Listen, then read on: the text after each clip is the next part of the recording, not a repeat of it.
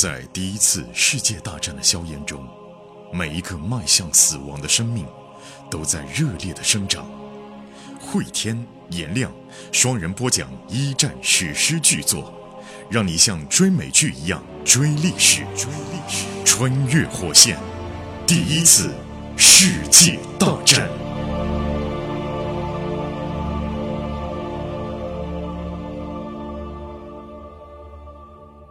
穿越火线一战，各位好，我是颜亮。我是慧天。前情回顾，在一九一七年的三月，沙皇正式宣布退位。那么这个消息在欧洲各国当中也都激荡起了反响啊。嗯德国人欢欣鼓舞，觉得哎呀，我们这个东线的军事压力终于解除了。但是对于德国贵族来讲，也也有点心惊胆战。沙俄可以社会革命，那也会不会有一天轮到我们头上啊？这是多米诺骨牌啊，这嗯是德国社会。我们再来看到的是法国东北部一个寒冷而潮湿的战壕里面，比利正在给排里的战士们发杜松子酒，就一人嗯倒一点。也在庆祝这瓶酒是哪儿来的呢？就是那个老罗啊，啊，被革职的军官老罗拿出来的。嗯老罗说：“哎，我一直留着这一瓶，本来准备呢哪天战争结束了喝。”今天咱们就把它干了，你们知道吗？沙皇滚蛋了！你看，对于底层人民来说啊，嗯，阶级的胜利有时候比战场的胜利他们更高兴。阶级超越国界。比利啊，把酒一倒，嗯然后呢，大家喝了酒就唱歌，啊，因为俄国人已经证明现在仍然是有可能推翻暴君的。嗯就之前呢是有一种说法，自从暴君们掌握了热兵器以后，革命已经是不可能的了。但是俄国的情况说明什么呢？说明暴君有军队、有火枪、大炮、机关枪也没有用，只要老百姓起来，他们一样得滚蛋，轮着唱歌。等唱到国际歌这首歌的时候，菲茨踩着泥浆一瘸一拐地冲了过来。唱什么呢？啊，唱什么呢？安静！你们这些人啊！菲茨现在已经提拔成上校了，因为他成名人了嘛，他又回到前线了，歌声停下来了。比利说：“报告长官，我们正在庆祝俄国人民推翻沙皇。故意给他难看了啊！” 菲茨气死了！哎，你们唱什么？你们不知道俄国是我们盟友吗？啊！而且他是一个合法的君主，推翻他们的人都是罪犯。不许唱这首歌，而且啊，这首歌是巴黎公社的时候以后有人做的，你们不知道吗？比利对菲茨的蔑视又深了一层，就是他几个点说的都是有问题的。巴黎公社以后有人写了诗叫国际歌，后来第二国际以前有人谱了曲是唱的这个国际歌，你讲的时间点不对。再一个，推翻他的人怎么是罪犯呢？镇压工农的才是罪犯啊！所以呢，比利他就又说了一句啊，说报告长官，沙皇他是杀了千万臣民的暴君，今天是每个文明人大喜的日子，我代表全排敬长官一盒酒，请您将他喝了下去。又给他难堪啊！菲茨呢就使劲儿盯着比利，你小子啊！伯爵已经不戴眼罩了啊，这左眼皮就一直向下垂着，但是没有影响他的视力啊。然后菲茨就说：“威廉姆斯中士啊，我告诉你啊，我知道你是什么人，我也认识你家里头人。”比利想啊，是啊，你是认识我家里人。听说你和我姐姐是朋友。菲茨说：“你姐姐，你姐姐是个和平的煽动者。”比利立正，报告长官，你妹妹莫代也是。比利这个在哪儿都不让啊，在议会现场啊也曾经让菲茨难堪，在战壕里边儿 周围的士兵觉得憋得肚子都要炸了，你知道吧？好笑。然后菲茨就说啊，我告诉你啊，威廉姆斯啊，你要是再说一句不礼貌的话，我就把你带过去抽鞭子。我可以这么做。比利说：“对不起，先生。”呃，菲茨说：“啊，都安静啊，晚上了，睡觉。我命令不许唱歌。”比利立正，又立个正啊，敬个军礼。呃，报告长官，我们现在就停止唱歌，革命万岁，再见。喊句口号啊。呃，菲茨装没听见。就是英国的底层人民，包括士兵，对于沙俄革命的消息也是欢欣鼓舞，对呀、人民可以当家做主。在伦敦啊，我们镜头切到伦敦，毕公主正在那砸东西呢，一边砸一边尖声叫气。他肯定气疯了。大家不不啊！莫代就说：“你冷静点儿，喊也没用啊。”毕就在那尖叫：“他们不可以这样，他们不能让我爸爸退位啊！我爸爸是人民的父亲啊，他是国家的领袖啊还！”有我哥哥安德烈王子呢。对呀、然后莫代就说：“你安静点啊，这可能是最好的结果啦。嗯他们本来可能死在那儿的。然后呢，这个碧公主就捶打莫代，啊，我不信你说的，你这是个恶毒的谎言。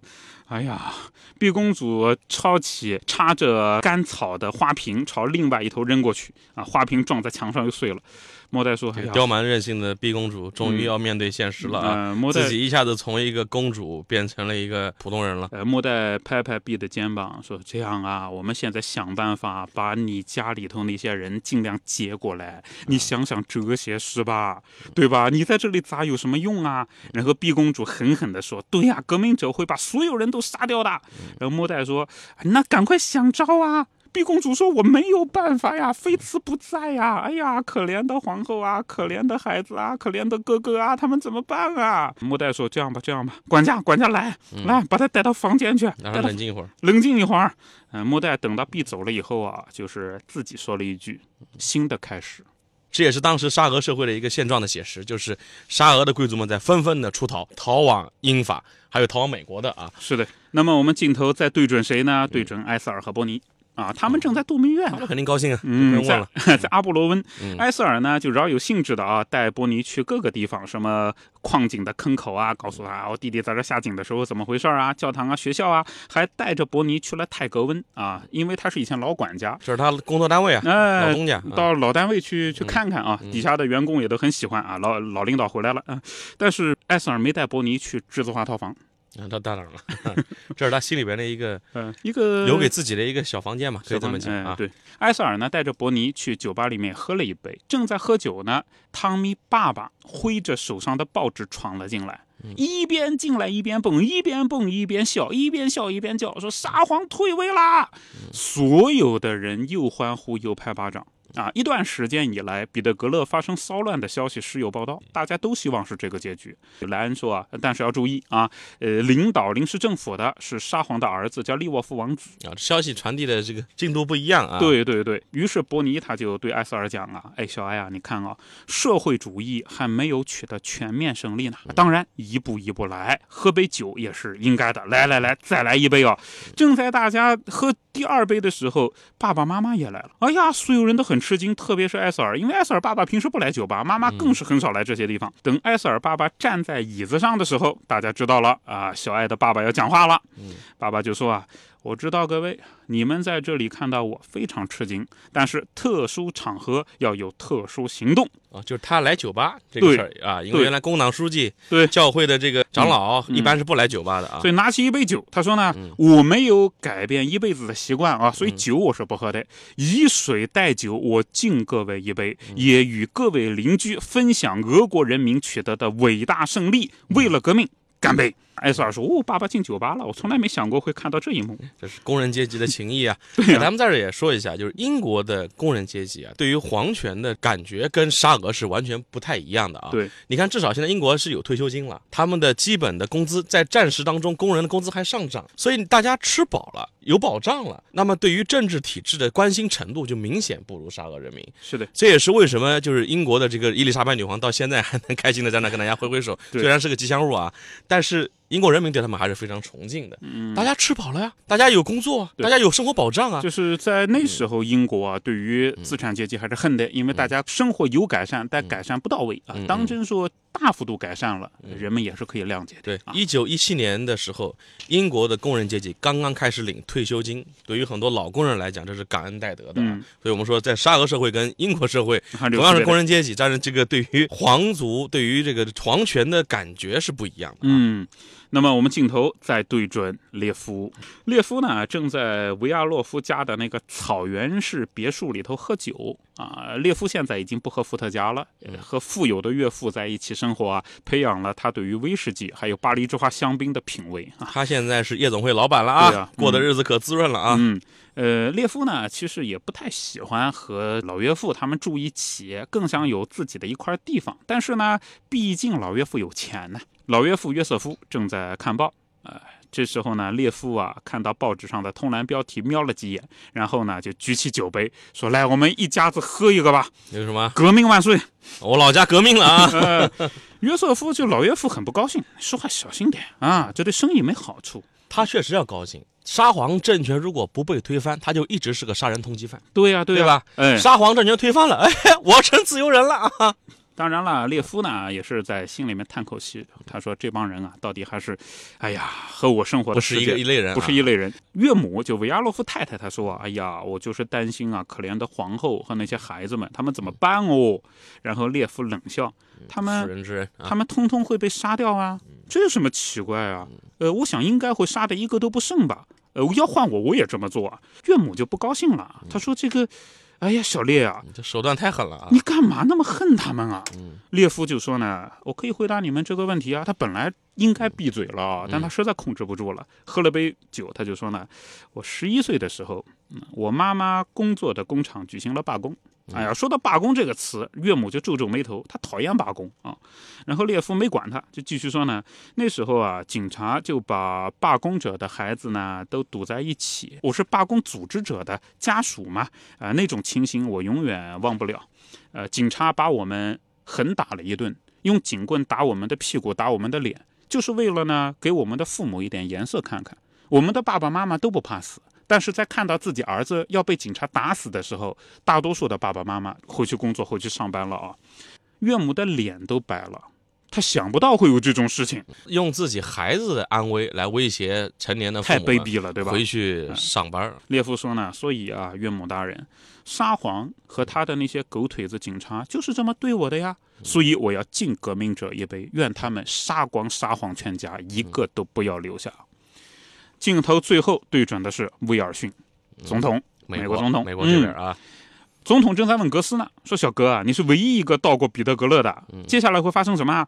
接着呢，威尔逊喃喃地说：“我猜猜哦，俄国人会不会退出战争？这可能是最为重要的一个问题。”对我们来说是坏消息，我们少了一个盟友和帮手。对，格斯呢，他说这样吧，我刚才想了一下，我跟您汇报一下，呃，所有的新政府的部长都会属于某个社会主义政党。因为社会主义政党当时有很多，呃，但实际上呢，大多数都是以前的中产阶级商人和专业人士。作为这些政府部长来说，他们要的是资产阶级革命，要自由，要促进工业和商业。但另外一方面，老百姓不是这么想的，老百姓要的是面包、和平和土地。就是工人要面包，士兵要和平，农民要土地。但是老百姓工农的诉求、士兵的诉求吧，和资产阶级政府完全诉求是不一致的。资产阶级部长们根本就不会看重工农的这些要求，因此吧，呃，要么呢，资产阶级政府逐步改变。但是如果他们持续这场战争，我估计啊，最后还会看到新一场的动荡。格斯就回忆起来访问圣彼得堡的时候，啊、那个肮脏不堪的机械厂的铸造车间，那些身上刺脖子汗流的工人在那边铸造车轮的情形啊，他闭上眼睛想了想，然后又想到呢，一个男人跟一名警察为了一个女孩大打出手，就是格雷格里格雷格里嘛，啊，他记不起来那个男人的名字了啊，但至今记得他的长相，就是宽宽的肩膀、强有力的胳膊、残缺的手指，还有燃烧着怒火的蓝眼睛。所以格斯他就说了一句：“总统先生，无论如何，您应该相信我，最后的赢家是俄罗斯人民。好，我们目前呢是给大家讲述了一下沙皇退位以后，在各国人民当中激起的反响，不同的阶层，贵族啊、资产阶级啊、普通百姓啊、统治阶层啊，他们是怎么看待当时的沙皇被推翻的啊？下面我们要请出我们节目的军事顾问、解放军国际关系学院的陈汉平教授，来给大家解答一些军事方面的问题了。穿越火线的听友们，大家好。我们来看看近期网友提出的军事方面的问题啊，很多朋友在问到，因为我们书中提到的这个哥萨克，嗯一开始欺负老百姓，帮着沙俄到处镇压，后来呢，有一部分哥萨克呢在反抗沙皇的运动当中也反水了，起义了。嗯，那这些哥萨克到到底是个什么样的人群？好的，我们通常说呀，把这个吉普赛人说成是大篷车上的民族，那么哥萨克就是战马上的族群。我们听友们肯定读过很多俄罗斯的名著，其中比较有名的托尔斯泰的《哥萨克人》，还有呢肖洛霍夫的《静静的顿河》，嗯，所描述的顿河地区的那些人就是哥萨克，横刀立马，冲锋陷阵，是枪林弹雨露、闲庭信步的那种洒脱，大块吃肉、大碗喝酒的那种豪气。他们通常叫鹰之利爪，什么意思呢？他们手上配有刀，像鹰的利爪一样，非常的厉害。那么我们下面分别来说说他们生活的环境和区域，他们到底是一群什么样的人？在十五、十六世纪的时候，一些人他不愿意成为农奴，这些人呢就从俄罗斯和乌克兰这个地方迁徙到位于俄罗斯南部的地区。哦，它不是一个民族，对不是单一民族构成的啊。，这些人就叫哥萨克。为什么叫哥萨克？因为他们的母语里头，突厥语当中有一种叫自由人。这个自由人，他的音叫哥萨克。原谅我这一生放荡不羁，爱自由。对 啊，在十六世纪的时候呢，哥萨克他已经有了六个领地，分别是邓河、格林班、伊克、伏尔加、蒂尼伯河，就他已经有领地了。哥萨克世世代代游牧在东欧的大草原，从波罗的海到黑海都有他们的身影。而哥萨克人呢，恰恰是英勇善战而著称。在俄罗斯的历史上，哥萨克人所组成的骑兵可以说是沙俄的重要的武力。哥萨克呢，一度还为波兰、立陶宛效力。克里米亚汗国与俄罗斯的领土战争期间，还曾经效力于克里米亚汗国。有点像雇佣兵吗？对 这种反反复复啊，刚才你提到的，这我能理解成是水泊梁山的好汉被收编了吗？对，差不多，绿林好汉被收编了啊。这是他们的这个生活的区域，他们的特点有哪些呢？特点就是哥萨克骑兵以衣着鲜亮而著称，过着游牧般的生活，半自治的团体的生活，也就是说谁也管不了他，比较这个洒脱。东欧大草原的这些野性十足的骑手，他从小就在马背上生活，所以呢，他们是极其优秀的轻骑兵。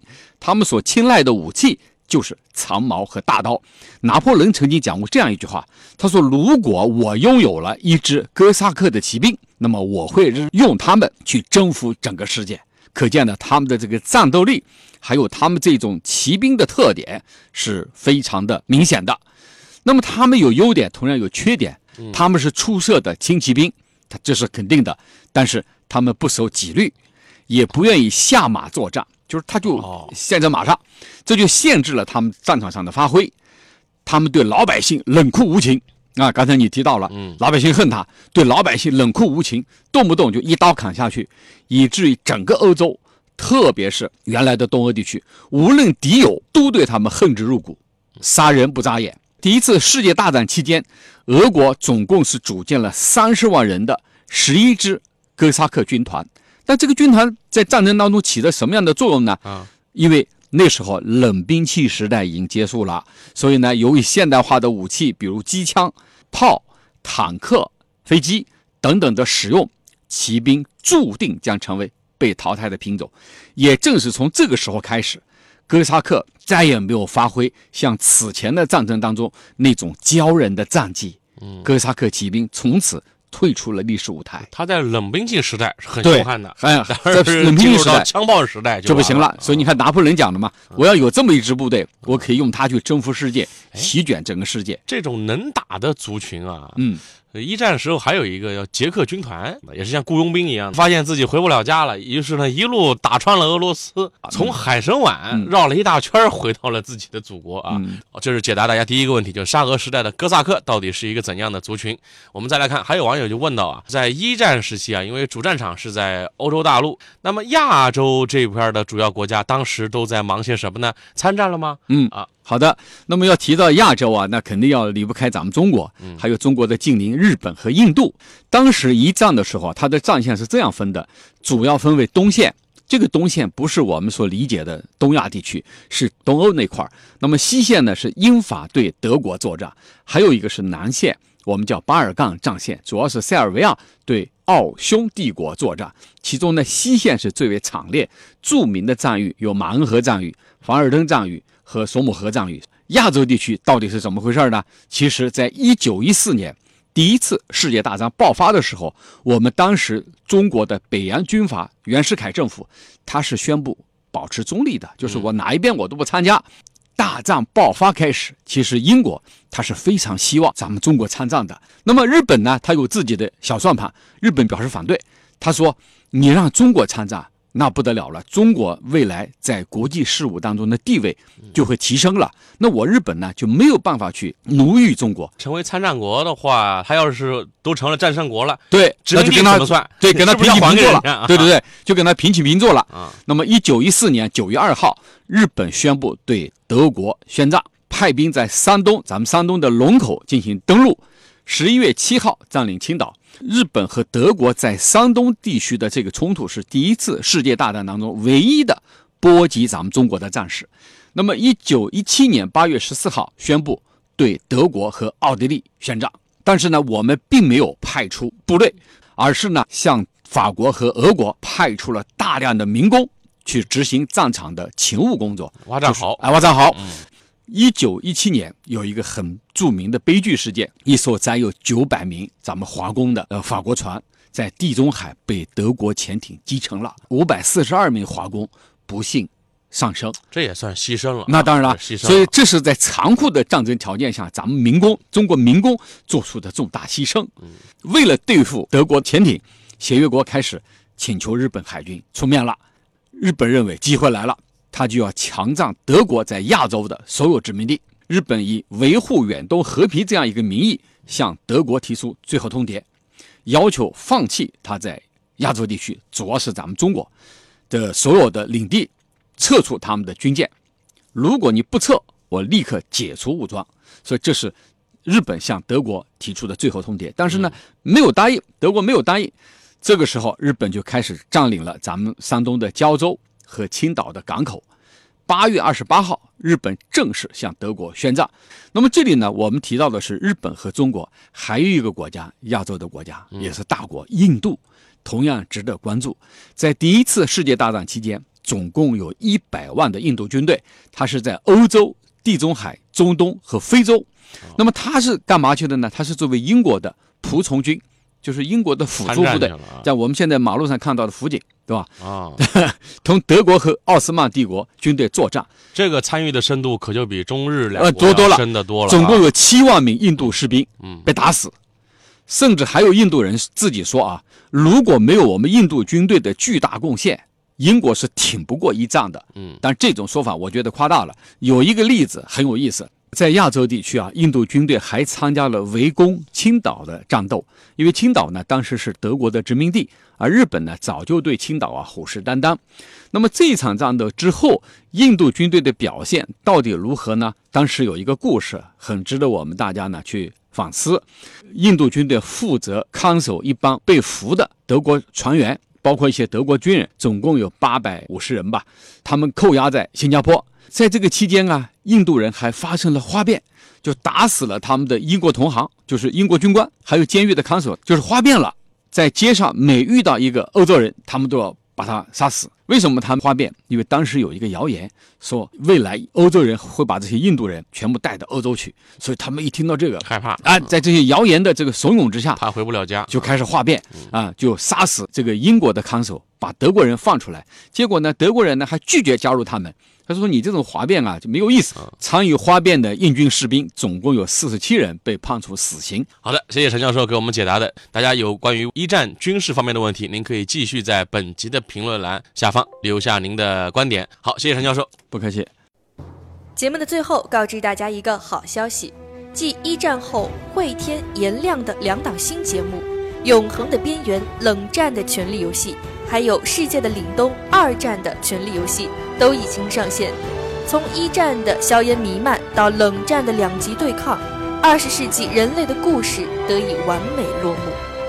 大家可以在喜马拉雅搜索“冷战”“二战”即可找到新节目。同时，我们还组建了高级 VIP 群，您可以添加火线助手拉您入群，微信号就是火线的全拼加二零二，也就是火线二零二。慧天和颜良老师会在群内与大家交流，同时群里也会发送各种福利、新节目抢先听、节目周边等等。我们在群里等你。